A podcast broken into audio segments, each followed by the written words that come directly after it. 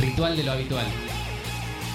Una salida informativa, entre tanto caos desatado. Todo empieza con una llamarada cuando despedimos llamas de nuestras miradas. Quieren detener el incendio que se propaga, pero hay fuegos que con agua no se apagan. Y se acerca la línea policíaca, los músculos se tensan. Primero que nada, buenas tardes a todos. Estamos acá otra vez, otro miércoles en Ritual de lo Habitual. Un bello día, ¿cómo andan? ¿Cómo los trata este miércoles? ¿Cómo estás, Santi? Todo bien, por suerte. ¿Cómo estás, Kitty? Todo bien, re feliz después de ese feriado tan largo que fue tan Qué bien necesario. que es ese feriado, qué necesario. Aparte acompañó el sol ahí, estuvo a pleno. Sí, estuvo re lindo. Para descansar encima usé. O sea, no es como que dice, uff, la gran cosa, solamente estar tranqui sirvió un montón. Descansar es la gran cosa igual. Es eh, un privilegio, casi te diría que es un privilegio. Estamos con Diego, como todos los miércoles también. No sé si Diego, Hola, descansar el feriado o estuviste trabajando. ¿cómo andan Santi, Delphi, Kitty? Un poco descansé, descansé, descansé, descansé. Lo que se Hay que aprovechar. Sí, estuvo muy lindo lo del día también para salir a, a pasear un poco al parque. Mandamos saludo como todos los miércoles también a nuestra operadora Jimena, que va a estar del otro lado editando este programa, que los acompaña a ustedes esta tarde. Y bueno, en unos minutitos nomás nos ponemos a charlar como todos los miércoles de política. Ritual de lo habitual. Una salida informativa, entre tanto caos desatado. Como todos los miércoles estamos acá con Diego charlando un poco de, de política y demás. Eh, no sé si han podido, han visto que está hablando Alberto ahí en el coloquio Idea. Sí, va a traer eh, bastantes novedades durante toda la semana, así que bueno, hay que reescuchar el discurso eh, que le dio a los empresarios. Bueno, una novedad que, Alberto, un presidente kirchnerista, como, dicen, eh, vaya al coloquio de idea, porque desde que Néstor asumió y se peleó con algunos empresarios, ja- jamás fueron, Cristina menos. Así que es una novedad en la política que vaya y bueno, le ha bajado línea a los empresarios y a bueno, muchas definiciones que, tendremos que, que serán por ahí motivo de, charla en los próximos programas, ¿no? De, de análisis, de, de definiciones del gobierno, de balance de lo que se ha hecho, de cómo se asumió, de balance de lo que se ha hecho durante la pandemia eh, y proyecciones de cómo se va a seguir. Así que, bueno, me, me parece que, que va a dar muchas telas para cortar el discurso. Eh, creo que lo, lo, eh, de lo que escuché a Macri lo, lo, destruyó por, por el tema de, de que Macri le, lo trató de mentiroso y él le dijo que, no, que él no miente, Alberto, que, que Macri le dijo que se, te- que se mueran los que se tengan que morir porque igual eso va a pasar, que, que no era necesaria la cuarentena. Bueno, arrancó así, flojito el, el- el tema, el debate. Así es, dijo también que eh, el capitalismo necesita vincularse con el Estado, eh, que mercado, capitalismo y Estado tienen una relación necesaria para el desarrollo y les dijo a los empresarios que tenían que trabajar juntos. Hasta ahí es de donde escuché yo, ¿no? Después seguía también hablando, nos pusimos a grabar el programa, pero bueno, siguió hablando también un poco de los proyectos de salida del país y bueno, como los planes que se van a desarrollar en el próximo tiempo y les dijo a los empresarios como que él quería avanzar en esa línea y iba a trabajar con, con los que quieran sumarse. Ajá, exacto. Así que bueno, después hay que analizarlo el Hay que analizarlo ¿no? en detalle. Hay que analizarlo. ¿eh? Todos los temas que, que está desarrollando en estos momentos, en vivo. Totalmente. El viernes el estaremos hablando de eso probablemente, así que les decimos a nuestros oyentes que el viernes nos escuchen que vamos a, a darle una vuelta. Después, bueno, viste que la, la política acá no da respiro. Permanentemente hay novedades, cosas, hechos, hechos increíbles. Bueno, el tema, uno de los temas de esta semana fue la venta de los terrenos de Costa Salguero, ¿no? Que aprobó la legislatura. Eh, otro negocio inmobiliario escandaloso de- del PRO, con- que también creo que, que busca y piensa un modelo de ciudad para, con un determinado perfil, ¿no? Pero nada, la verdad que es, eh, es asombroso la, la capacidad de, de- de enajenar lo público y hacer grandes negocios para corporaciones o sectores eh, empresariales amigos, porque eh, simplemente pensando que eh, a cuánto van a pagar el metro cuadrado en esa zona y a cuánto lo van a vender, como otros ejemplos que ya hubo de la construcción de Puerto Madero, de Catalina, etcétera, donde han pagado 165 dólares el metro y lo han vendido a 7 mil. La verdad que da, eh, da cuenta de la magnitud de lo que estamos hablando. Se estima, dicen que va a oscilar entre los 10 mil y los 12 mil dólares el metro cuadrado, así que Sí, sí, sí, la El metro cuadrado, es impresionante. Sí, también refuerza esto de, construir una ciudad, ¿no? De espaldas al río y de... Eh, eh, hoy hablábamos más temprano, la, la pandemia que ha demostrado la necesidad de espacios verdes, de espacios públicos en la ciudad. Es la verdad que calamitoso que se use este tipo de, de negociados para que se construyan barrios privados de lujo y mientras tanto los, los ciudadanos, digamos, no podemos gozar ni de un espacio verde ni de un parque, y si usa un predio como ese Costa Salguero para, para desarrollar ese tipo de inmuebles, sino para espacios que podamos utilizar todos para la recreación o para la construcción de cosas necesarias que hemos venido hablando que se necesitan en la pandemia. O sea, que la pandemia demostró que se necesitan, ya, ya se sabía, escuelas, hospitales, refugios. Sí, sí, bueno, la, pandemia dejó en evidencia o, puso de relieve el gran problema del hacinamiento urbano que, se vive en Argentina. Eh, la densidad demográfica poblacional que tiene el AMBA, no, no sé si hay otros lugares del mundo que, la igualen, seguramente India o China, pero pero el nivel de hacinamiento que hay en pequeño, en, pequeñas manzanas, que, son lo que los barrios populares, las villas, eh, es algo, bueno, algo que, esta pandemia dejó totalmente eh, al descubierto. ¿Cómo se llama eso? Se llamará modelo agroexportador, porque viste, todo dice, ¿por qué pasa esto? Bueno, sí, pasa esto por algún modelo de desarrollo económico y productivo que hubo, que predominó desde la conformación de nuestro Estado, eh, nación, que no, no es de la nada que ha pasado esto. Y sí, tiene mucho que ver con el modelo agroexportador, donde está la tierra concentrada y, las masas que viven en las provincias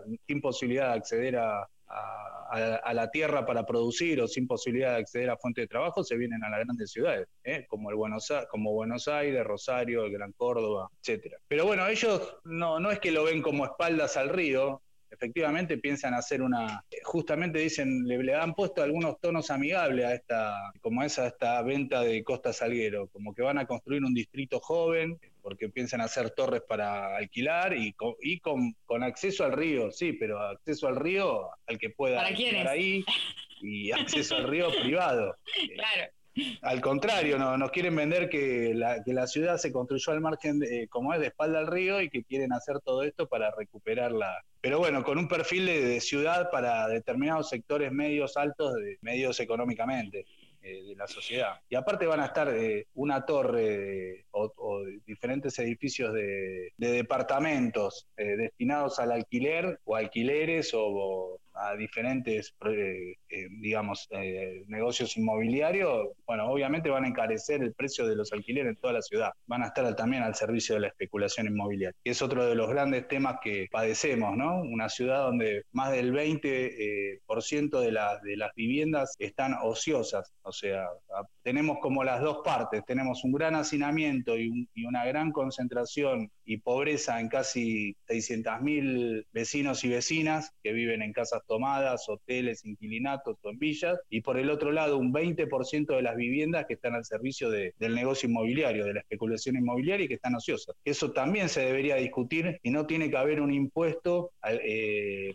la vivienda ociosa, ¿no? Que ayude también con otras regulaciones de los alquileres a que bajen los precios de los alquileres eh, y no que tengan eh, las viviendas sin uso y que eso ayude, va, que, sirva como elemento de presión, como ahora estamos viendo. Eh, vieron que están presionando también las inmobiliarias para que saquen la, legislación que, regulaba algo eh, los contratos de alquiler. Bueno, están presionando diciendo que por culpa de las regulaciones no hay ofertas de, de alquiler. Bueno, es todo un tema, el tema de la vivienda, bueno, es un gran tema de la ciudad. Pero el tema de los negocios inmobiliarios del PRO, desde que asumió, eh, bueno, ya lleva varios capítulos. Son más de 150 hectáreas que vendió el gobierno de la ciudad, que privatizó para hacer negocios inmobiliarios. Y, cuando Macri estuvo en el gobierno nacional, fueron 70 más que eran terrenos nacionales que estaban en la ciudad, que a través de eh, la AA B, que constituyó durante su gobierno, que era la Administración eh, de Bienes del Estado, la agencia que administraba los bienes del Estado, eh, también privatizó 70, 70 hectáreas, 70 edificios de nacionales que estaban en, la ciudad. No llegaron a transferir el puerto porque no, no, no estaban sus cálculos que iban a perder las elecciones, pero era un planta. También había otra, otra contradicción que siempre se manejó en la ciudad, fue entre el negocio, el puerto de Buenos Aires y los negocios inmobiliarios. Había sectores del PRO que querían sacar el puerto de Buenos Aires eh, o reducirlo a una sola terminal de las tres que hay hoy y a una terminal de cruceros para el turismo, para también aprovechar esos terrenos como, como para hacer negocios inmobiliarios. Donde hay una, como dicen, eh, donde hay una necesidad, Macri ve un negocio y acá en la ciudad que, es una es una gran necesidad la vivienda, donde hay una necesidad, donde hay una necesidad de vivienda, él también ve un negocio. Así que, bueno, es, eh, terrorífico y, y, después lo otro que tendríamos que ver, eh, como para ir, para también para abordar en otra, en otros programas y ir desarrollándolo, quizás le podemos dedicar un, un espacio eh, de acá en adelante, eh, son los beneficiarios de estas obras. ¿no? Uno fue Calcaterra, Ángelo, el primo de Macri, que se benefició también con toda la construcción del Paseo del Bajo. El otro, bueno, es Constantini, ahí que está también vinculado al mundo del arte, del que es el, dueño del Malva, ¿no? Que tiene una, empresa que es la que hizo la Catalinas eh, Norte. bueno, y así hay otros. y, lo que sería interesante saber es dentro de los directorios de esas empresas cuántos funcionarios del gobierno de Larreta y del gobierno de, del gobierno de Macri hay, para tener una idea de cómo son las conexiones de, estos funcionarios con los negocios. Pero bueno, nada, esto da, da para, para, para largo. El otro tema también que estuvo vinculado a, está vinculado a los negocios inmobiliarios fue la idea de hacer lo que se llamó el 5 por 1, que era eh, concentrar cinco hospitales especializados de la ciudad justamente para que abandonen esos edificios y poder hacer negocios inmobiliarios y concentrarlos en una sola manzana. Una cosa que desde el punto de vista sanitario también era muy discutible porque querían cerrar una, eh, como es un hospital oncológico, eh, y el de del Muniz de infectología y juntar todos en el mismo lugar, lo cual te das cuenta que, desde el punto de vista de, bueno, nada, daba para, para, Terrible imaginarse eso en un contexto como el de hoy, ¿no? Que justamente ya la, pandemia, mucho, frente a eso muchos médicos y personal de salud han dicho que los hospitales no estaban preparados, digamos, como para pensar una situación así. Imagínate una mega construcción que reúne cinco hospitales, que centraliza todo en un contexto donde justamente el desplazamiento está eh, complejizado eh, por, por el contagio eh, y que aparte también mostró que hay un montón de espacios de la ciudad que todavía no tienen hospitales o centros de salud de alta complejidad que puedan abordar las necesidades de los vecinos, como sucede en la Comuna 1. Sí, y además lo que, lo que hay que ver que eso se frenó, o por lo menos la venta de, uno de esos hospitales se frenó porque no sabían que había sido un edificio donado al Estado, no lo podían vender. O sea, bueno, esas cosas no le entran en la cabeza, que hasta un, una, digamos, alguien de, de la alta sociedad haya donado un edificio para que sea un hospital y ellos pensaban que eso se podía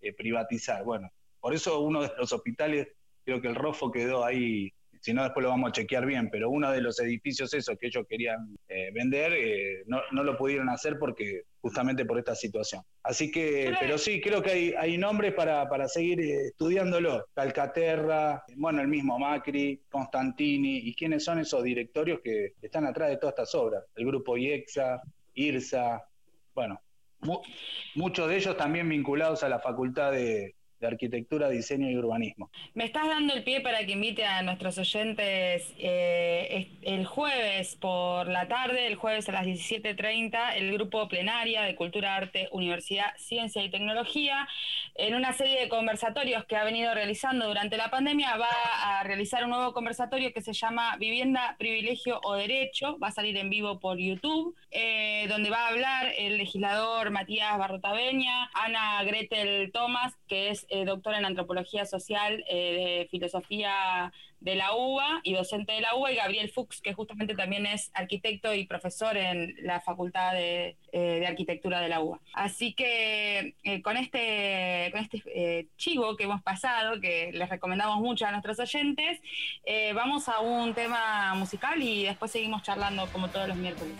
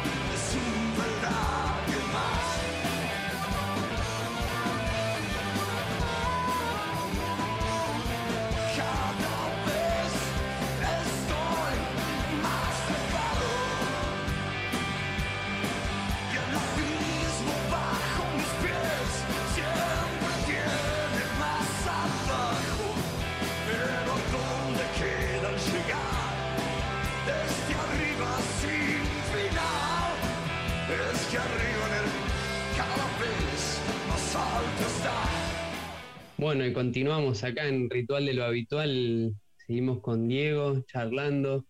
Otra de las cosas que dan mucho que hablar es, bueno, la, vuelta a clases que planteó hace poquito el gobierno de la ciudad, Soledad Cuña, ¿no? Sí, bueno, creo que van a estar hablando con algunos docentes del gremio más, tarde. Seguramente ellos manejan más, más info. Bueno, ha sido un, es un tema también complejo porque los docentes no saben, ahora les dicen que tienen que evaluar y antes le habían dicho que no había que evaluar a los alumnos de séptimo, de quinto año, eh, cómo los van a evaluar. También es un problema, bueno, hay toda una discusión alrededor también de la, de la meritocracia, creo que es eh, el punto que está en discusión con, que ha puesto otra vez el dedo en la llaga Alberto y que tanto el PRO y Macri y el macrismo hacen eh, alardes. Entonces se genera toda una discusión, el que se conectó poco, el que no se, conectó mucho, el que pudo seguir las clases virtuales y los docentes tienen que evaluar de la misma manera al que hizo las clases virtuales que al que no, o al que las hizo más o menos. Bueno, realmente desde el punto de vista pedagógico no sé si están preocupados que en este contexto tanto los niños, los chicos, las chicas, eh, hasta dónde han podido eh, mantener una, su vinculación con la escuela y, lo secundario ha sido lo pedagógico. Eh, las clases virtuales creo que quizá por ahí, incluso en, las escuelas privadas, me parece que, han puesto el centro principalmente en actividades que, los mantengan conectados y no, y no están preocupados por el tema eh, de, cuánto contenido han podido, digamos, trabajar con, los chicos. Eh, de qué, tipo de actividades de, juego para, para tratar de mantener el, la vinculación. Así que, pero sí, sí, han puesto otra vez en debate, me parece, todo el tema este meritocrático eh, y de división, ¿eh? de, toda la sociedad. Eh, después me parece que hay ejemplos que no, se están teniendo en cuenta, que no han aparecido en el debate. Por ejemplo, hay muchos docentes que, se han ocupado ellos de acercarse a, los sectores más vulnerables, a los chicos que han quedado desconectados han sido protagonistas también de esta emergencia, eh, asistiendo a esas familias y, también en los, en los, mismos barrios, eh, los comedores han tratado de ver la manera de, que los que no tenían conectividad se, pueden, eh, se puedan conectar, compartir los datos, compartir la internet. Ha habido muchos ejemplos que a veces en el debate polarizado quedan, no, quedan ocultos y que me parece que también son buenos para tirar. Yo creo que, efectivamente es una eh, la situación de emergencia social, eh, sanitaria y educacional, si querés, educativa, es tan grave que sin el protagonismo del conjunto de los actores del pueblo no se va, no se puede solucionar ni vamos a salir, ni se va, ni se va a salir. y este debate que se da quizá que se reproduce una grieta también o que exagerar los cuestionamientos eh, en un sentido o en el otro tampoco ayudan a ver, a ver por dónde eh, el rumbo. Y quizá a veces creo que, hay que ver si no le son funcionales al mismo gobierno de, la reta. Después, bueno, em, bueno, todo esto creo que es para discutir con los docentes. Seguro que muchos... Sí, ahora en breve vamos a estar con, con Gabriel, que bueno, nuestro docente de confianza que nos va a estar comentando también más en profundidad esta situación, ¿no?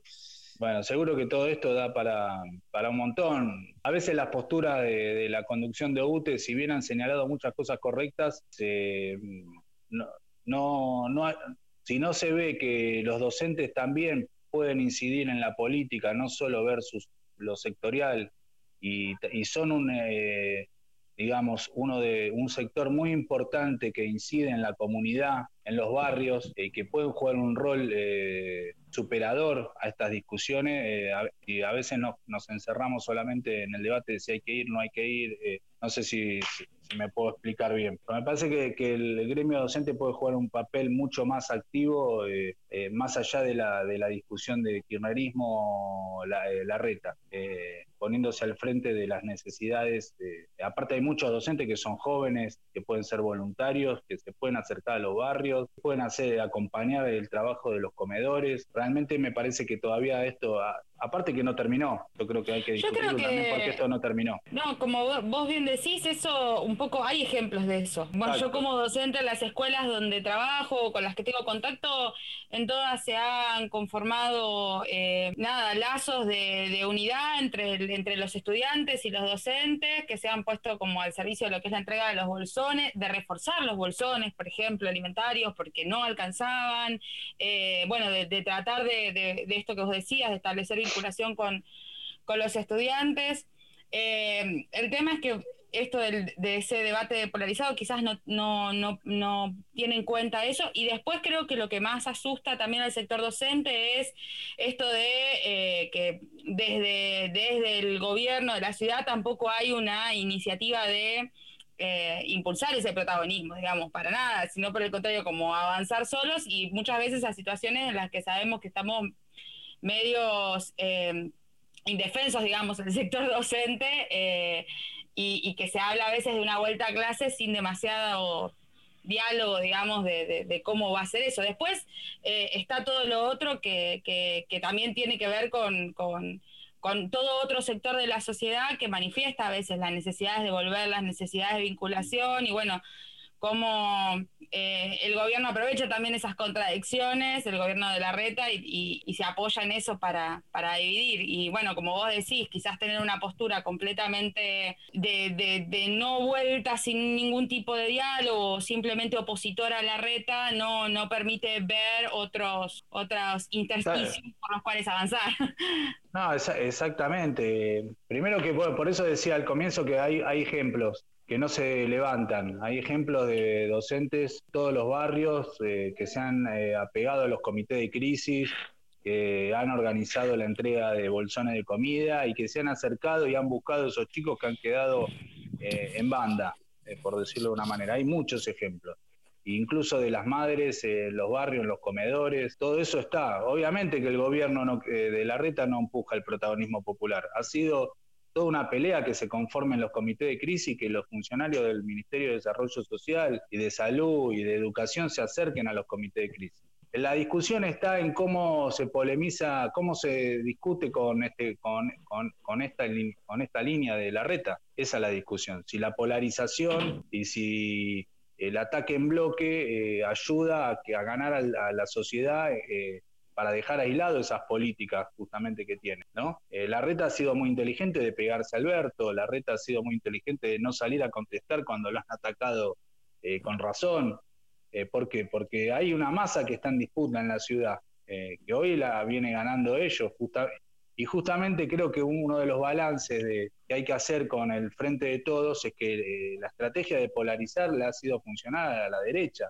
El problema, tanto desde los gremios, desde el frente de todos, es cómo nos unimos y ponemos por delante las necesidades de las masas eh, y empujamos la más amplia unidad eh, poniendo por delante eh, resolver las necesidades, tanto educativas, sanitarias, laborales, económicas. me parece que ese es el camino para poder derrotar a esta derecha o, al macrismo que, busca cualquier y que tiene un gran poder atrás mediático y económico que, por todo todos lados está intentando desestabilizar y aprovecha cada error de este lado en un frente muy complejo con 17 partidos y organizaciones, y, pero que aprovecha cada, cada, cada mm, contradicción que, tenemos de este campo para, para avanzar. Entonces me parece que por ahí está el debate. Creo que, que, a veces en esa eh, eh, estirar eh, la, crítica, la reta, hasta un cierto punto le, lo termina favoreciendo. Me parece que tenemos que buscarle la,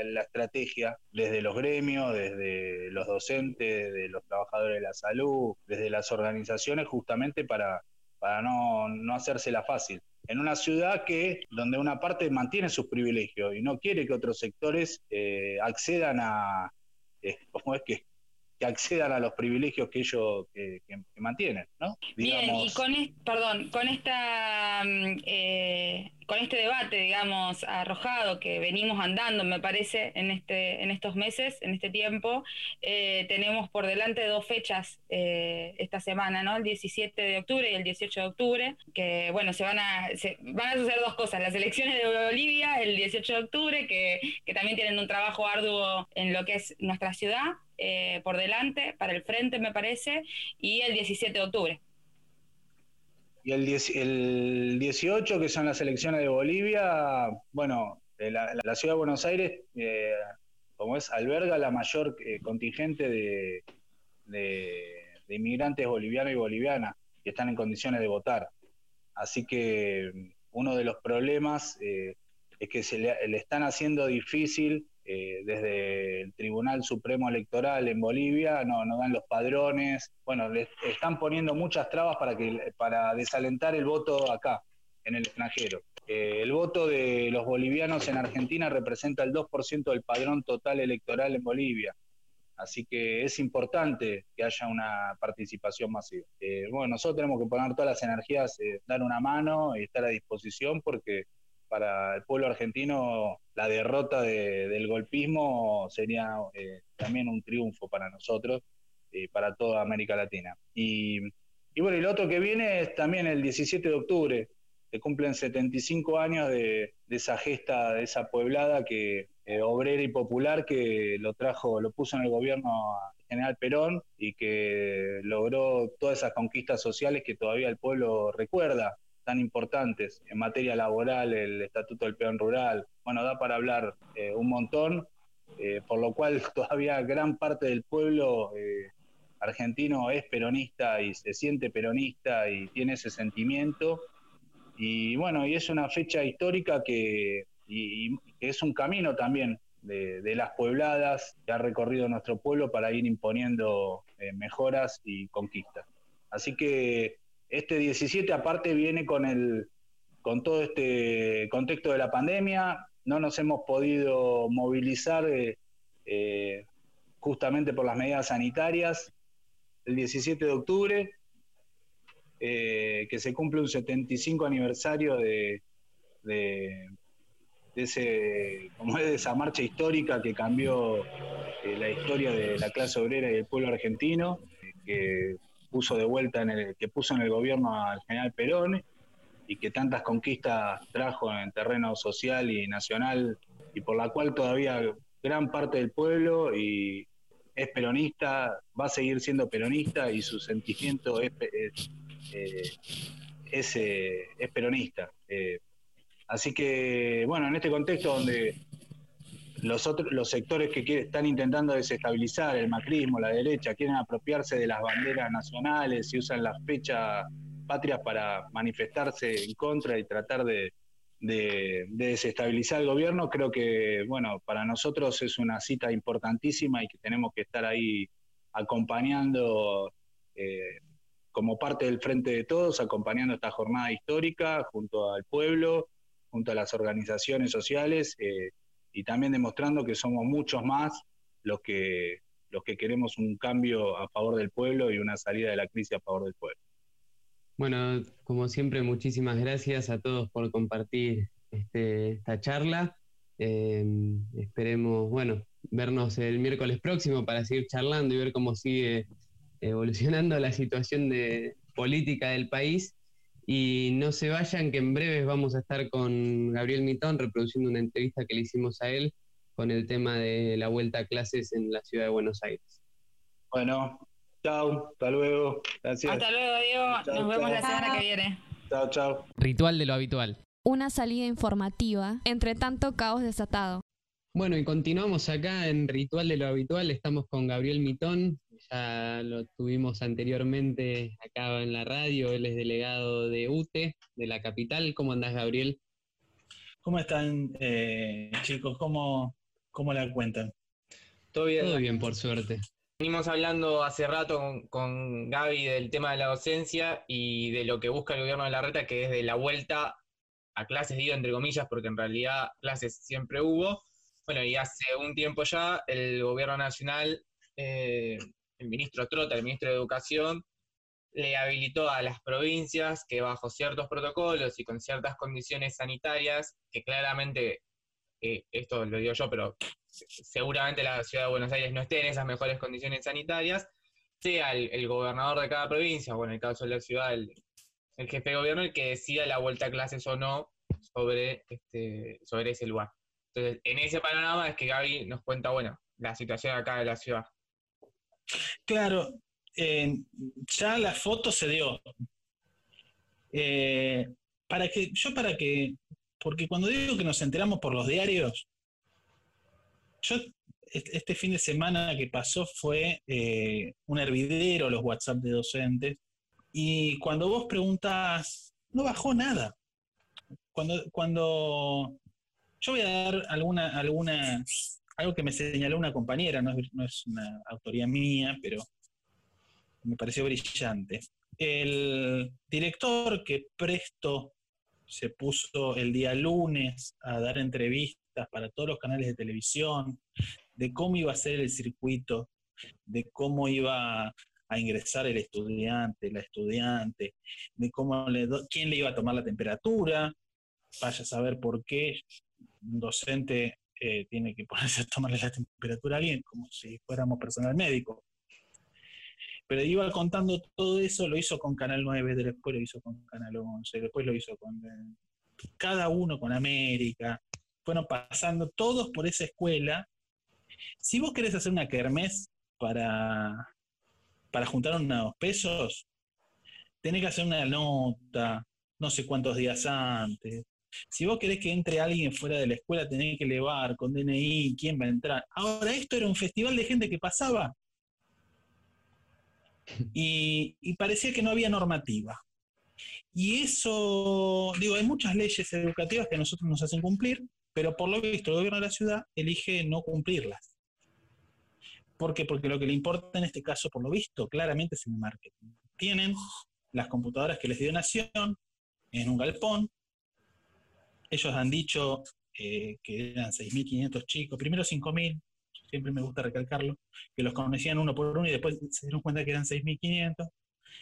Nosotros sabemos que chicos con problemas hay muchos más, con problemas de conexión, con problemas alimentarios, nunca, nunca terminan de resolver bien el tema alimentario, nunca eh, está lleno la capital de escuelas que se han autoorganizado, la mía misma, un grupo de compañeros y de padres se, organizó para, para reforzar esas viandas que a veces ya hemos charlado de cómo están compuestas. Este, bueno, tienen las netbooks que les dio Nación en un depósito. eligen exponer a docentes, eligen exponer a chicos, eligen exponer a todos los que viajan en esos colectivos. A mí, a los chicos no los dejan viajar en colectivo, aclaremos porque lo dijeron. Nos, dejan, nos van a dejar, qué buenos que son, viajar a nosotros los docentes, porque pasamos a ser personal esencial. Yo, mis estudiantes de Linier, yo laburo en Palermo. Mis estudiantes de Linier, mis estudiantes de, Núñez, mis estudiantes de, no sé, de, no sé, paternal, no sé cómo van a hacer a llegar a las, no poner que no sea 7.45 como es en la normalidad, que sea a las 9 de la mañana, pero si no pueden viajar eh, en colectivo.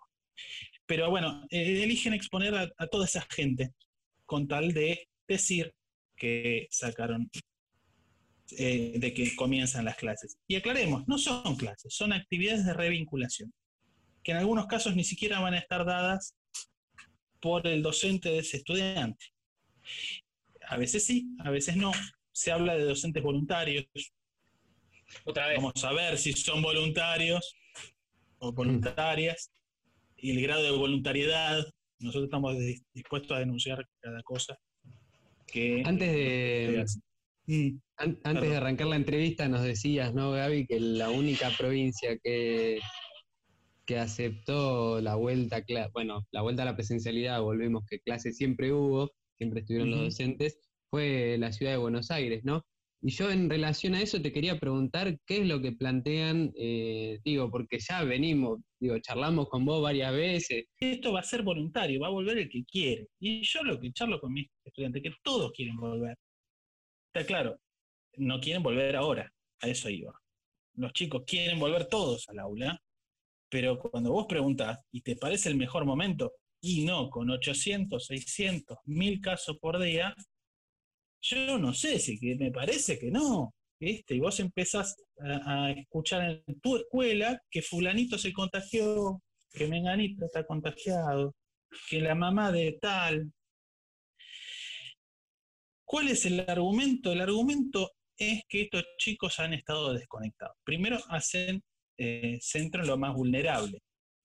Si fuera así, con las netbooks que le mandó Nación, con las que canutaron el plan Sarmiento, que también lo descontinuaron,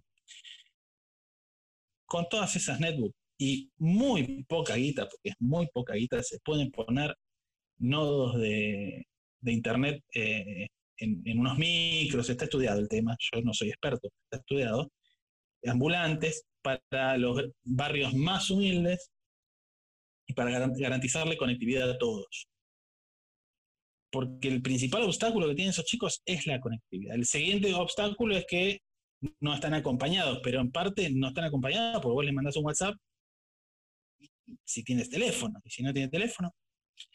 Eh, hay que decir que a los supervisores que repartieron lo que vino del ENACOM para garantizar conectividad los están sumariando hoy el gobierno de la ciudad.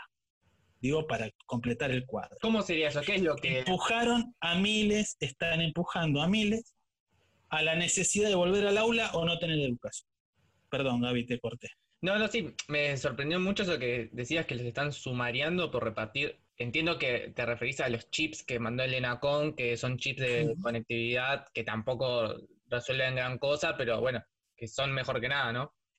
Eso que es poquito, que estamos de acuerdo, que no alcanza, porque no es el equipo, porque eh, aún así digo, eh, eh, tiene datos y los datos son inestables, para decirlo así, dependen de la propia conectividad de las empresas. Ese poquito, por un tecnicismo legal, los eh, persiguieron a supervisores que los empezaron a repartir y te digo, distrito 20, distrito, de los distritos más humildes de la ciudad. Es parte de empujar a miles a que pidan volar, digamos. El problema es que se la ponen de frente con un montón de gente que no quiere volver. Por eso ellos ahora toman esta cosa de, bueno, van a ser ocho, nueve chicos y un docente, depende del caso. En primaria dice que son ocho, o van a poner dos docentes ellos, ellos han hecho lo posible por descuidar a los chicos y eh, no darles ni la colectividad, ni, ni nada de las condiciones, ni garantizarles eh, la comida, en muchos casos, ni mucho menos el techo. Hablando de esto que está, lo de las tomas y todo esto que está de moda, tiene que ver con muchas familias que se han quedado sin techo eh, durante la pandemia. Todo eso bueno, eh, me llegaba un audio que no puedo decir de dónde, una directora que le habían chusmeado que los chicos de que viven en provincia no van a poder cruzar a capital. Viste que hay muchos chicos que por razones de que el padre, la madre tiene una actividad económica. Cuando digo actividad económica es que tributa y que pone plata en la ciudad, porque a veces el gobierno de la ciudad se olvida de eso. Los chicos vienen acá porque el padre deja plata o la madre deja plata acá, y lo cuentan como un gasto al nene o la nena. Este, y bueno, no van a poder. O sea que por más que esos chicos o chicas estén desconectados, esos van a seguir desconectados. ¿Por qué? Porque en definitiva lo que les importaba era forcejear. Y de hecho, de ahora Acuña va por la segunda. Acuña es la ministra de la Ciudad de Educación. Que dijo, bueno, y vamos a tratar de que abran la. Hoy está en esto. Yo me pregunto. El cierre, hoy estamos a 13, eh, martes 13, chicos. Martes 13 de octubre. Falta un mes y medio. Si yo a, a los chiquitos estos de quinto o de séptimo, yo digo chiquito porque soy un poquito más viejo que ustedes, poquito, les hago ir, ponele que los que fueron ayer, los hago ir la semana que viene y la otra semana. ¿Cuánto margen hay para que eh, terminen las clases ya, digo? Si, hoy van, si van fueron el martes, tienen matemática, ayuda en matemática, porque aparte ni siquiera, porque son ayudas, no, es con su docente, no es, son actividades socioeducativas, no se entiende porque no han bajado tampoco, no sabemos cuáles son. Es como muy forzado y encima los docentes les, le van, yo digo que no van a ser los mismos docentes porque es medio, medio loco que vos te hagan viajar, con todo lo que implica hoy viajar, tener tu clase, volver y bancar la virtualidad, con todo lo que ya nos costaba la virtualidad, con el resto del curso que no fue. ¿Se entiende? Porque el que fue el martes ayer, eh, eh, no va a ir el martes que viene, va a ir el otro, porque si son, fueron ocho, van a ir otros ocho. Es todo muy complicado. El asunto era sacarse la foto. Eh, yo entiendo que quizás de acá a un mes estos números sean otros y ellos quieran directamente abrir las escuelas, porque el, punto es ese para ellos. Abrir las escuelas en, forma realmente plena. Hoy salieron dos cosas. Recién hoy, martes, hoy, martes, que hoy se sacó la foto de junio, está bajando lo que sería el protocolo de primaria, el protocolo, está llegando a las, secretarías. Por ahí en alguna escuela habrá llegado antes, pero quiero decir, hoy está llegando. Sí, sí. No tuve ni tiempo de leerlo. Y eso implica algo importante. Se hizo un protocolo sin tener en cuenta la comunidad educativa, que es la que vive esa escuela, la que sufre la falta de inversión en, que ustedes hacían referencia en higiene, yo creo que hace décadas que el gobierno de la ciudad, cuando digo décadas, obviamente estoy hablando de este y de los otros gobiernos de otros signos políticos, que no manda jabón para el baño de estudiantes. Ni hablar de papel higiénico, parece que el papel higiénico cotiza en dólares o algo así. Bueno, lo mismo para la sede de profesores, ¿eh? no te creas que estamos mejor. No hay, no hay, ¿viste? Entonces, dicen que algo llegó, medio en cuenta gota, no te saben decir ni dónde ni, dónde lo van a poner. Llegó este protocolo que no sabemos qué dicen, porque como no se consultó a la comunidad educativa, es medio difícil de saber cuál es la aplicación, la aplicabilidad de ese protocolo. En fin, e-, ese es el panorama. Y todo esto por los diarios, nunca por un acto administrativo legal que cuando vos eh, eh, eh, cualquiera que transitó la escuela sabe que está lleno de actos administrativos legales, desde que te quedaste libre por faltas y tenías que llenar el papelito y dárselo al preceptor. Digo, ese es un acto administrativo legal. Y vos no quedás reincorporado hasta que hubo una persona, un vicerrector, una vicerrectora que dijo sí, se reintegra porque se porta muy bien, es un muy buen muchacho. Cada, fíjate, cada acto escolar está regido por actos administrativos legales. Bueno, acá mm, parece no haberlo. Es el, gobierno de la ilegalidad.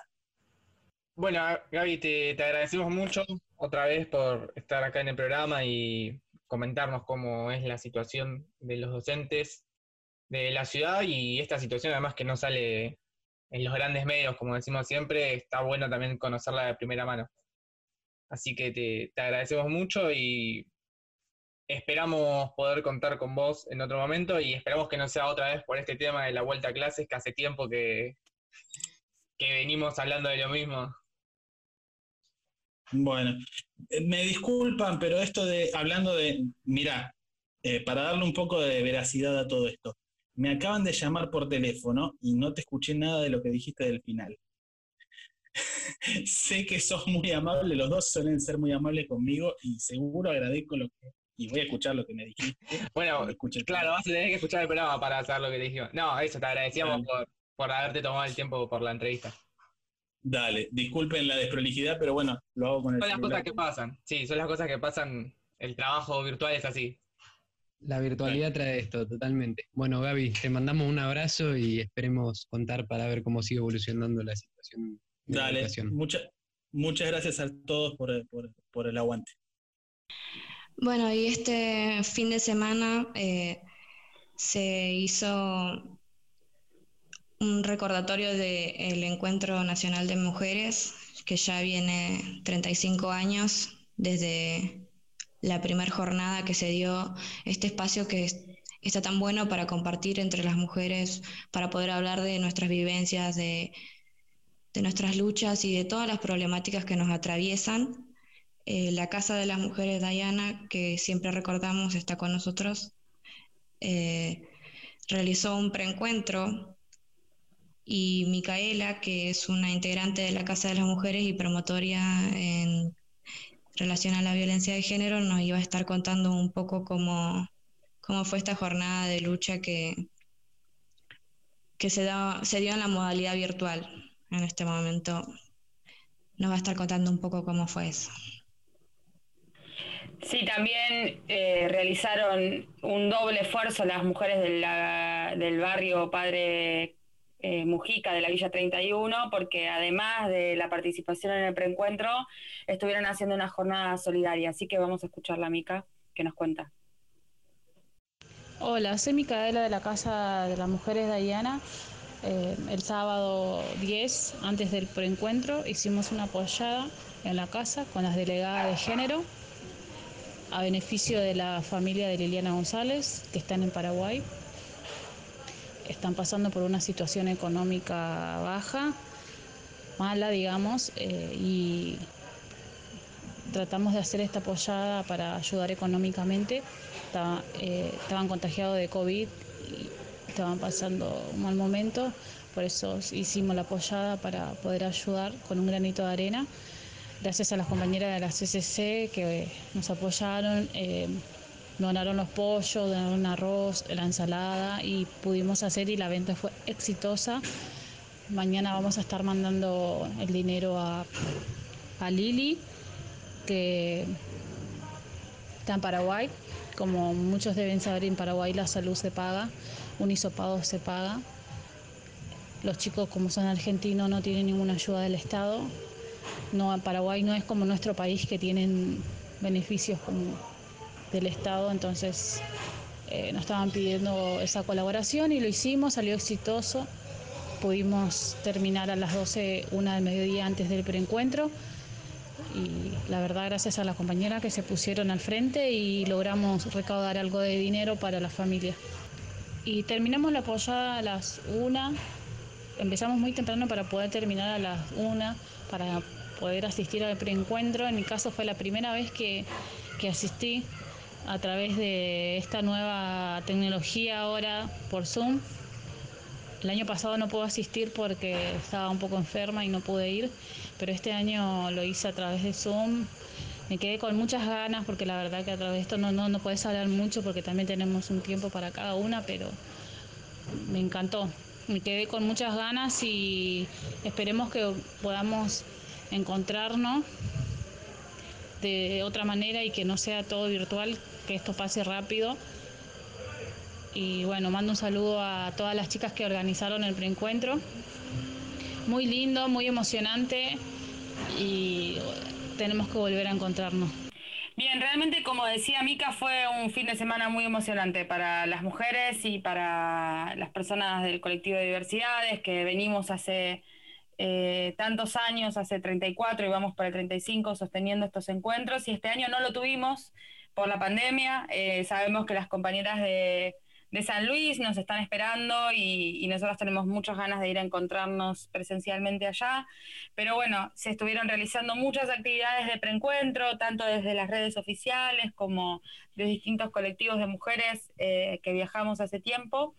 Y sin, lugar a dudas se van a estar realizando muchas más porque el camino hasta San Luis todavía es largo eh, y las mujeres estamos protagonizando en esta pandemia y necesitamos nuestros espacios eh, de lucha, nuestros espacios para debatir, para encontrarnos, para, seguir uniéndonos.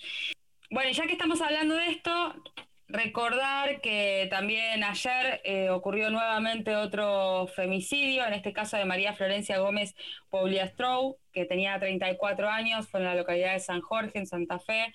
Eh, bueno, esto se suma a la, a, la, lista de femicidios que venimos contando desde que empezó el año, que se han agravado con la pandemia, como lo hemos denunciado acá. Venimos de unas grandes pobladas que hubo en Jujuy, justamente porque hubo una ola de femicidios tremenda. Y, bueno, se suma a, a estas problemáticas que venimos denunciando y para las cuales son tan necesarias los espacios como los del preencuentro que contábamos recién. Eh, para cerrar, hemos tenido un programa donde la verdad hemos tocado un montón de temas. No sé, chicos, si quieren agregar algo. Sí, no, yo quería agregar que, bueno, que justamente este lunes fue feriado, ¿no? Porque el domingo se cumplió una nueva fecha de conmemoración de, del 12 de octubre, ¿no? Del Día de la Diversidad Cultural y eh, del día que concretamente Cristóbal Colón llegó a nuestra querida América.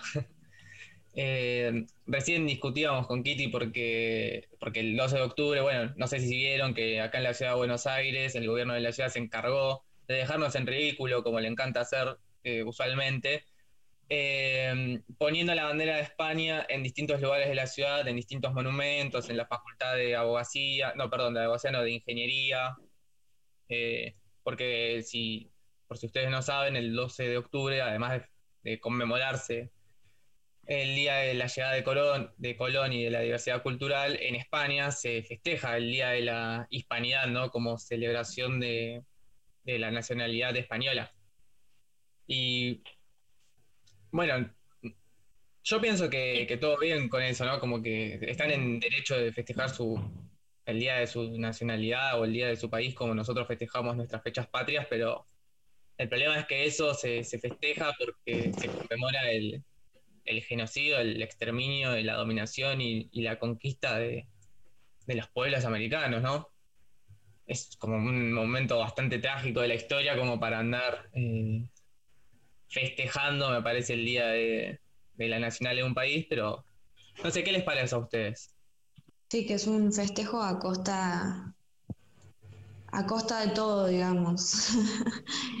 Se están llevando por delante para mí algo que, que debería ser una fecha de reflexión y de, de recordar aunque, o sea, no digo que no pueden festejar, obviamente, pero pienso que no sería el momento más indicado.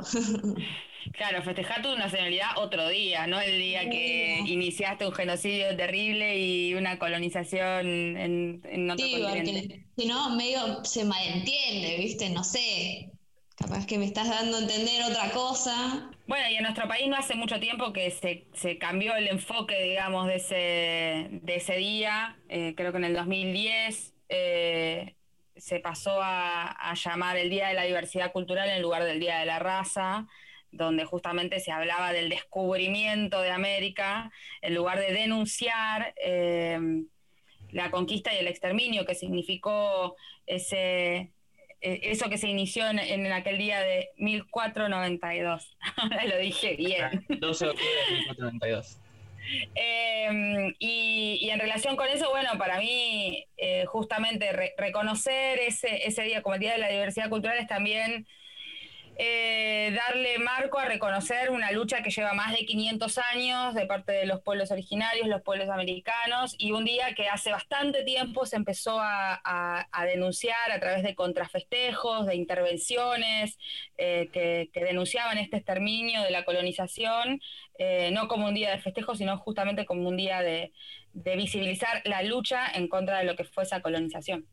Sí, yo creo que ese movimiento tomó mucha fuerza allá por 1992, cuando, bueno, muchos de nosotros no habíamos nacido, no todos en este programa, pero la mayoría de nosotros. Algunos teníamos dos años. eh, dos años recién. Que se, que se festejó los, los 500 años y se hizo un contrafestejo muy importante. De hecho, está la canción de, de León Gieco de Cinco Siglos Igual, eh, que sale para esa fecha también. Y no, es como, bueno, yo estudio historia y en el mundo de, los historiadores y de los estudiantes de historia, el 12 de octubre siempre es una fecha de discusión, de disputa, de pelea.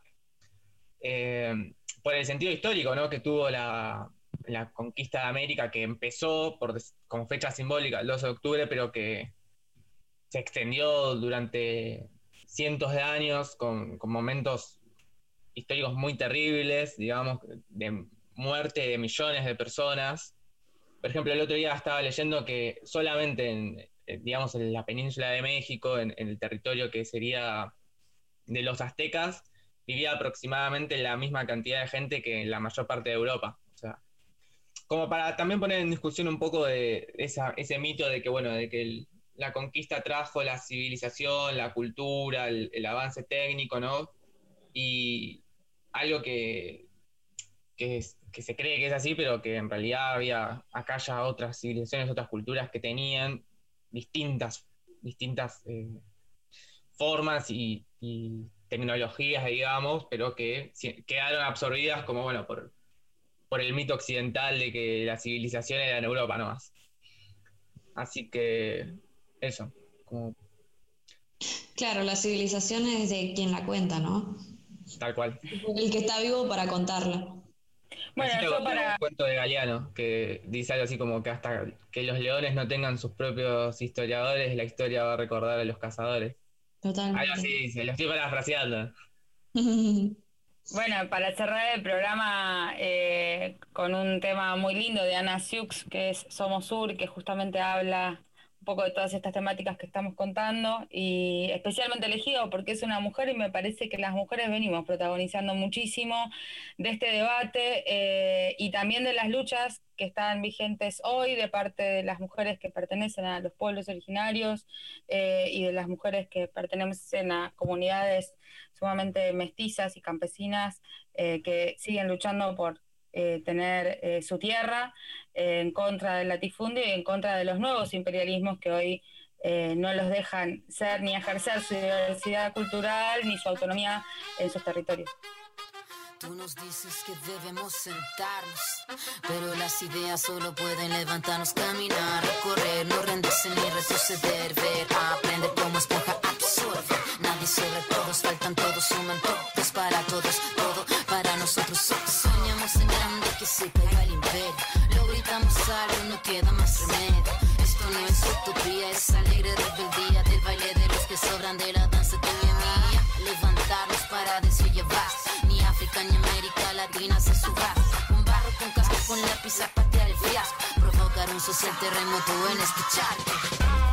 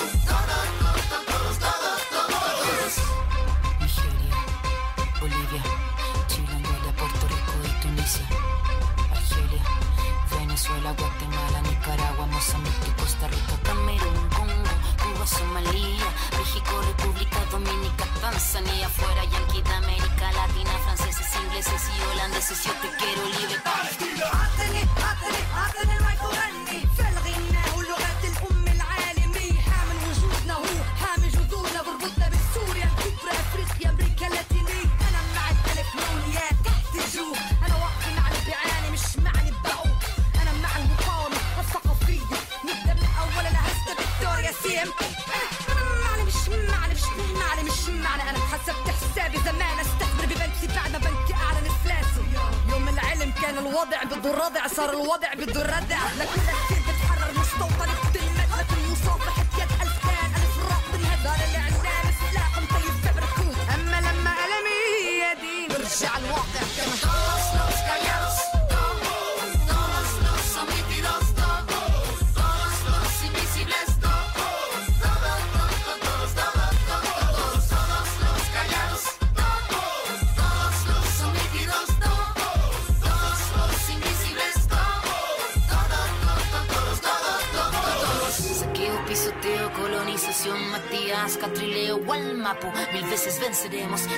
suelo y del suelo al cielo vamos.